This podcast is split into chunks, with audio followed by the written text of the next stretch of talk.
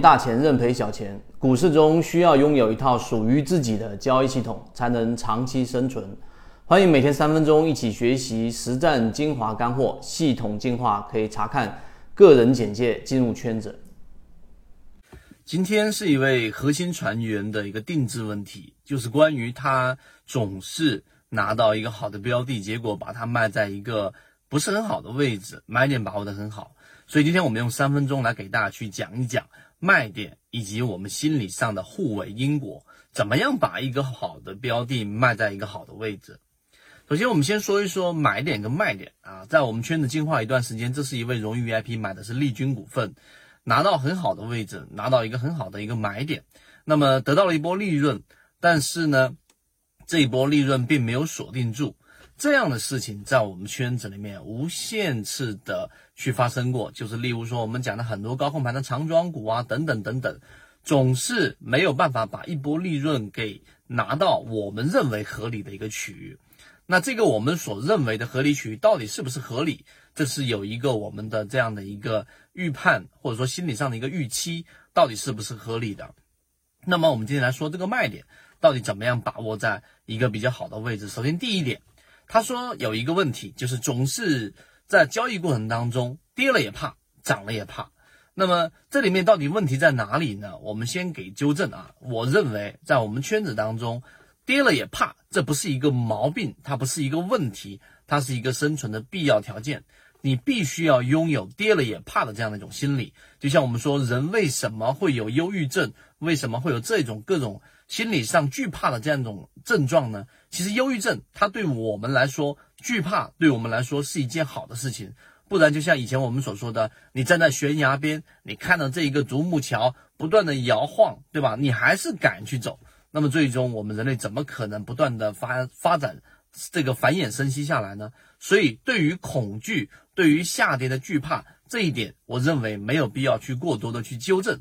而真正要去纠正的问题，要把一个好的标的给卖好的最关键因素，是在我们说涨了也怕的这个问题上。这第二点，为什么涨了也怕？我们要更深入去想，涨了也怕的最根本原因呢，就在于你总怕涨过一波之后，把原有的利润给打掉。那么解决这个问题呢，实际上在我们的缠论交易过程当中给大家讲过，你一定要设置好非常标准化的交易流程。例如说，第三点，我们来给大家提供一个卖点的一个一个交易模型啊。那每个人交易模型不一样，我们提供一个卖点 交易模型，就是第一、二、三类型的卖点。一、二、三类型卖点大家都知道，实际上所有类型的买卖点，它都可以归类为第一类型的买点或者卖点。所以，第一类型卖点和第二类型卖点和第三类型卖点，你都可以把它归咎为我们说的第一类型卖点啊，这一点你明白？那么，第一类型卖点呢，那必然涉及到我们所说的背驰。那背驰就是相当于是一个中枢，对吧？我们给大家讲过，叫做中枢背驰。那中枢背驰到底怎么样去判断呢？很简单，就是一个中枢，对吧？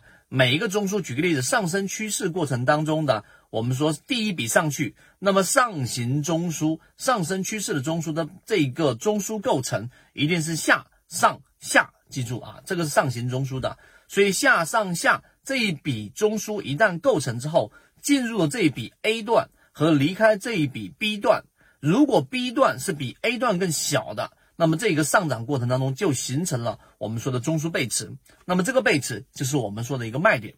所以这个是第三点给大家提到中枢背驰的一个卖点，但它仅仅是一个方法或者说某一个技巧模块而已。那么最根本的就是我们提到的互为因果，你要去回顾回看自己的交易系统有没有设置一个我们说很完整的，例如说纠错机制。这个纠错机制呢，这里面要涉及到刚才我一开始提到的互为因果。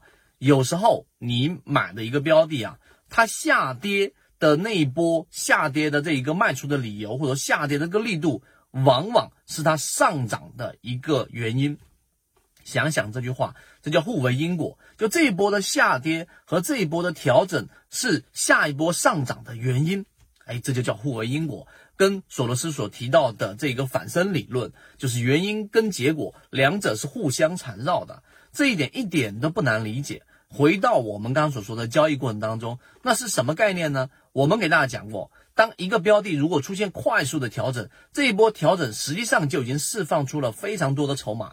这很多的筹码其实就前面短期获利的这些散户占了一大部分，很小一部分是我们所说的这一种，哎，前面中长期获利百分之三十到百分之四十的这一种散户。这是小部分的，所以大部分的筹码一旦释放完毕之后，如果达到了超跌区域，对吧？例如说我们设置好了我们所说的这一个下一次的买点的一个标准，那么当它下一次触及这个标准的时候，会成为我们买入的一个原因，并且成为上涨的一个动力。所以说下跌的原因啊，它往往就会形成了后面上涨的一个最根本的一个动力。所以这一点你明白之后，就回看回归回归到我们刚刚说的，你要回看你的交易模式。到底有没有设置这样的一个机制？就当一个标的触发了卖点，那果断的、自然的、机械的把它给卖掉，但不等于我不再看这个标的了。那么它还会再次的触发我们说第二类型买点，那么这个时候一定要再接回来。如果你没有这个机制，就一定会出现我们所说的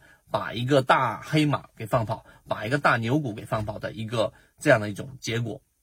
所以这几点讲完之后，其实你都可以知道从哪个地方去完善自己的交易模式。就是刚才我们说的互为因果，你到底有没有在卖出的这个机制上设置下一个买点，并且把它列入到我们的第二级关注的鱼池当中？这个是我们认为在交易模式当中把卖点给做好的这种理性操作。感性呢、心理啊这个方面，我们后面再去提到。所以今天我们的三分钟对你来说希望有所帮助。那当然，你想要去了解更多刚才我们所提到的交易模式的细节，可以找到管理员老师获取完整版的视频和我们系统的这样的一个视频。好，今天讲这么多，和你一起终身进化。